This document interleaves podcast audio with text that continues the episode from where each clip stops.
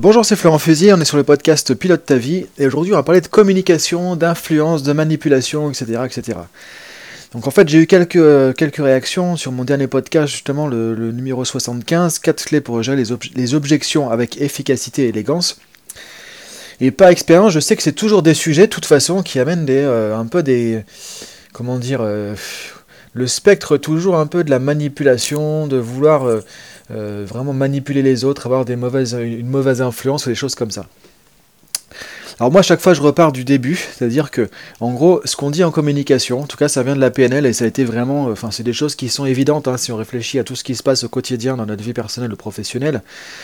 On dit en PNL que déjà, on ne peut pas ne pas communiquer. Donc, c'est-à-dire que tout le temps, on est en train de communiquer, qu'on le veuille ou non par exemple, si je veux pas répondre à quelqu'un, ben, en fait, la non-réponse, c'est une forme de communication. Pourquoi? Parce que les gens vont toujours interpréter. Donc, si je communique ou si je communique pas, si je verbalise ou je verbalise pas ou autre, de toute façon, la personne va interpréter quelque chose.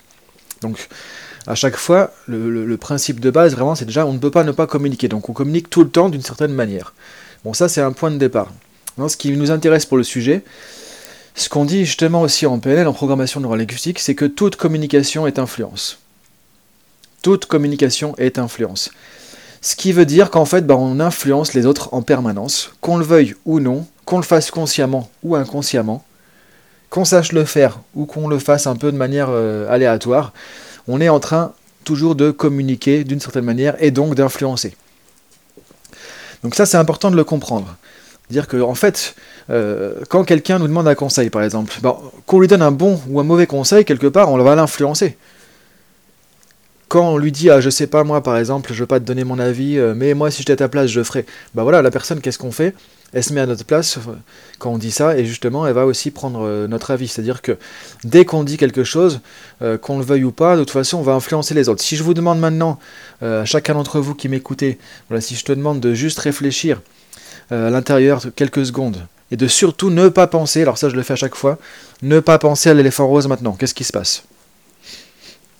Surtout ne pas penser à un coucher de soleil. Qu'est-ce qui se passe?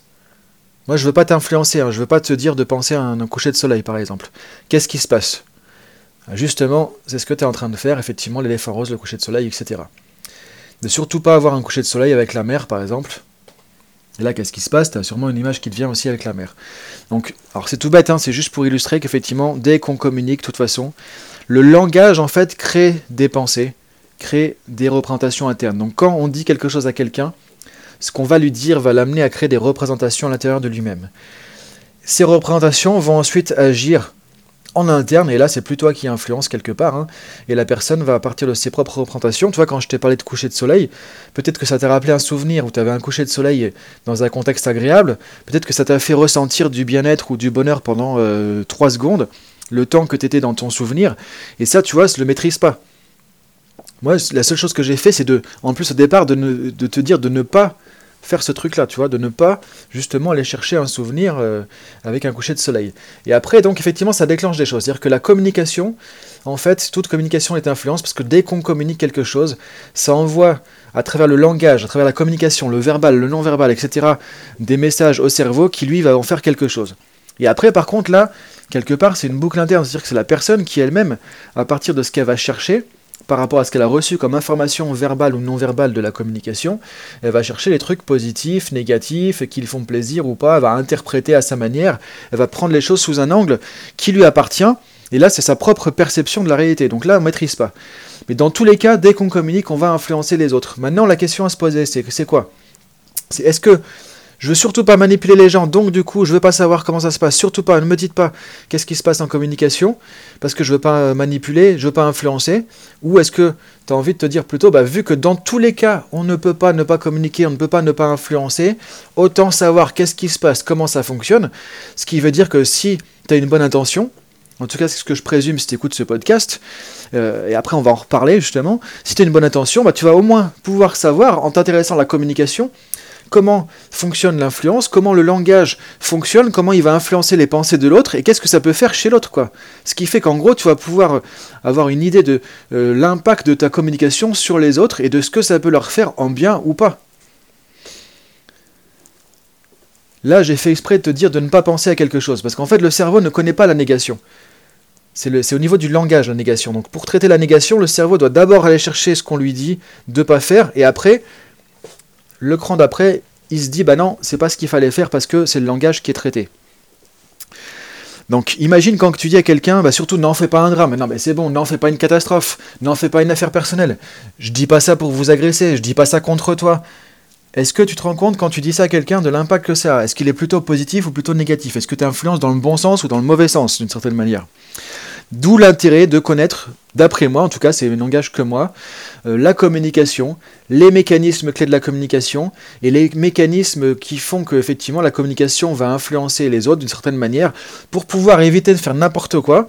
Et quand on nous demande un conseil, bah, de pouvoir au moins amener quelque chose de positif à la personne euh, et pas du négatif sans le faire exprès, sans le savoir, parce que si je dis à quelqu'un ce que je viens de dire juste avant, quelque part je vais le stresser encore plus. Donc je veux aider euh, mon ami, mais je veux le stresser encore plus, sans le savoir, parce que je, sais, je, suis incapable de, savoir en fait l'impact que je vais avoir sur lui. Donc autant savoir qu'est-ce qui va se passer au niveau de l'influence que je vais avoir sur lui quand je vais le conseiller, pour pouvoir le faire d'une bonne manière, quoi. Ah, maintenant on va dire, bah oui, mais si on maîtrise l'influence du langage, le langage d'influence, on va pouvoir manipuler tout le monde les manipulateurs, les euh, tordus, euh, les pervers narcissiques ou tout ce qu'on veut entre guillemets. Alors je mets des guillemets là-dessus évidemment. Hein, c'est, euh, c'est, comment dire, voilà, c'est sur le ton simplement que j'utilise hein, quand je dis les tordus, etc. Je veux dire, bah, les gens qui sont mal intentionnés, ils vont pas attendre d'avoir des outils de communication, la PNL ou autre, pour essayer de manipuler les gens. Et le problème, en fait, c'est pas l'outil c'est quelle est l'intention qu'il y a au départ. Quoi. Moi, ce que je dis souvent aux gens par rapport à la PNL, par rapport au coaching, parce que c'est pareil avec le coaching.